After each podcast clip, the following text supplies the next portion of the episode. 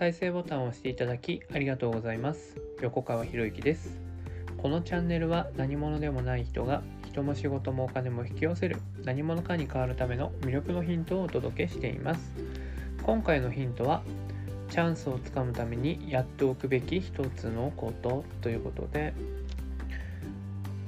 まあチャンスをつかむっていう話をしようかなと思うんですけど、まあ、僕の話になりますけどね、まあ、僕がね、まあ、2冊目3冊目4冊目とね、まあ、出させていただいているわけですけれども、まあ、4冊目はねこの後ねあの12月にまた発売になるんですけどね。1冊目のねまあすごい自己紹介が出た時っていうのはこれは出版オーディションがあってねあの出版僕が所属していたコミュニティの中で出版オーディションっていうのがあってで出版社の人たちが集まってでそこで、えー、プレゼンをしてでそのプレゼンをして手を挙げてくれた出版社から出版ができるっていう形で僕はね、え、出版させていただいたんですよね。ま、これが最初の本でで2冊目になるのがまあすごい自己紹介の完全版なんですけどこの1冊目ですよね。1冊目の出版社さんが残念ながら亡くなってしまったんですよね。亡くなってしまって版権も、まあ、僕のところにね戻ってきていたんでまあどこか新しい出版社さん出版社さんから出せたらいいのかなみたいな風に思っていたらまあ今ねあの3冊目4冊目をね、出版社さんとつなげてくれたね、まあ、出版プロデューサーのね、海瀬さんという方がいて、まあ、その方から、企画書出していいですかって言われて、まあ、もちろんですという話で、で、それですごい自己紹介の完全版は、日本実業出版社さんから出させていただいて、で、思考を文字化すると現実化するは、ウェブ出版さんから出たわけですよね。でもし、で、じゃあなんで解説は僕が見つけたのかっていうと、これは、あれなんですよ、僕が出しているあの文字化合宿の PDF を読んでくださったというのが、まあ、最初のきっかけだったと思うんですよね。で、その文字化合宿の PDF に書かれていることを企画書にまとめていただいて、で、いろんな出版社さんに持って行っていただいて、で、手を挙げてくださったのは Web 出版さんという形で、そのぶっちゃけ言うと3冊目、4冊目に関して言えば、僕は書くだけ。企画、こういう企画があるんですけど、とかも何もやっていないわけなんですよね。なんか恵まれてるような感じがするじゃないですか。でもね、でもね、海瀬さんのことを知らなかったわけです最初の段階って。ね。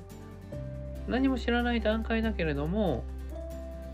そういうオファーがあったっていうことは何か意味があるんだろうなと思ってもう即喜んでだったんですよね。相手のことを調べるとかも別に全然しなかったんですよその時は。する必要もないなと思ってね。だってわざわざ見つけてきてくれてでそしてメール出してくれてオファーしてくれてるんだから、ね、断る理由がないんですよね。するとでチャンスをつかむためにやっておくべき一つのことって何かっていうとチャンスが来るんだっていう準備を整えていくってことですよ。チャンスはいつ来るか本当にわからない。チャンスはいつ来るか本当にわからないですよ。でそしてそのチャンスがいつ来てでもはい喜んでってすぐに言える状態を自分で作っておけるかどうかなんですよね。これが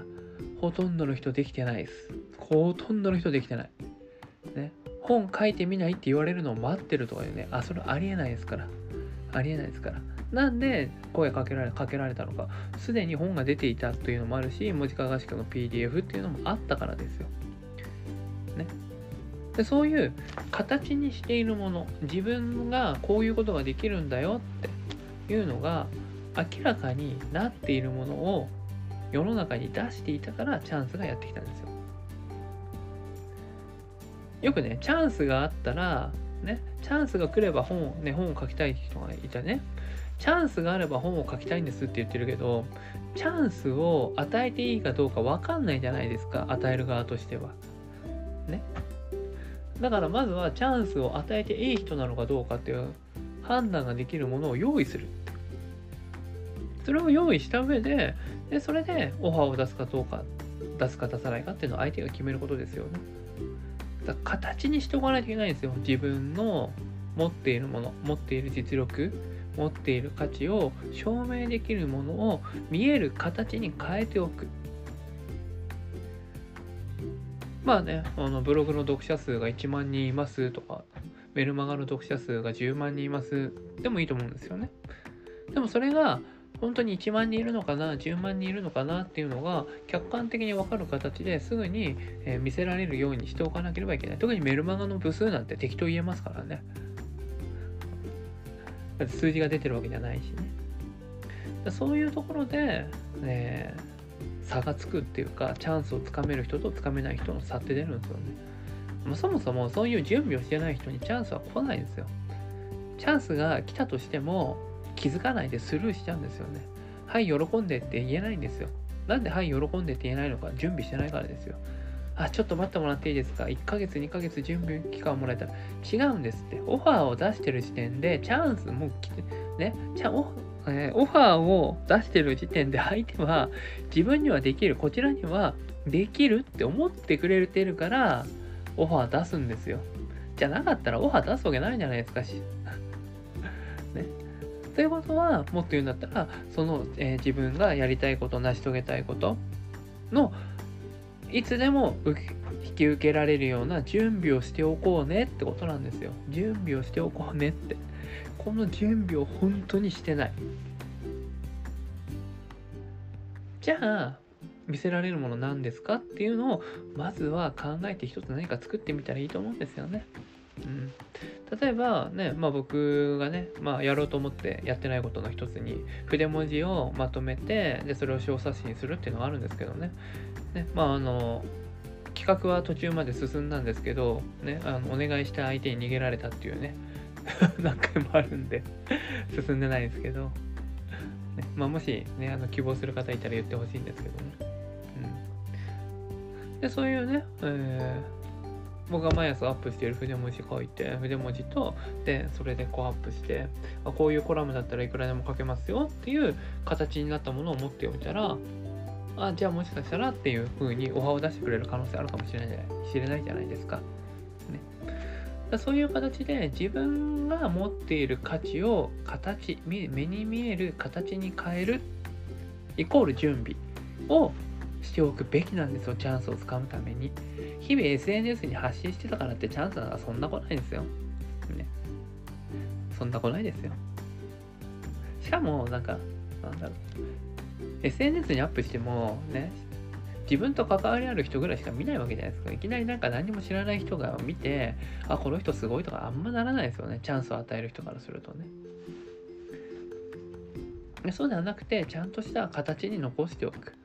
ね、SNS の投稿を毎日やってるっていうんであればその SNS の投稿をまとめたものを小冊子にして、まあ、持っておいてでこういうね名刺交換とかした時に実はこういうことをもやってるんですよねって言って小冊子を出したりとかするんですよね。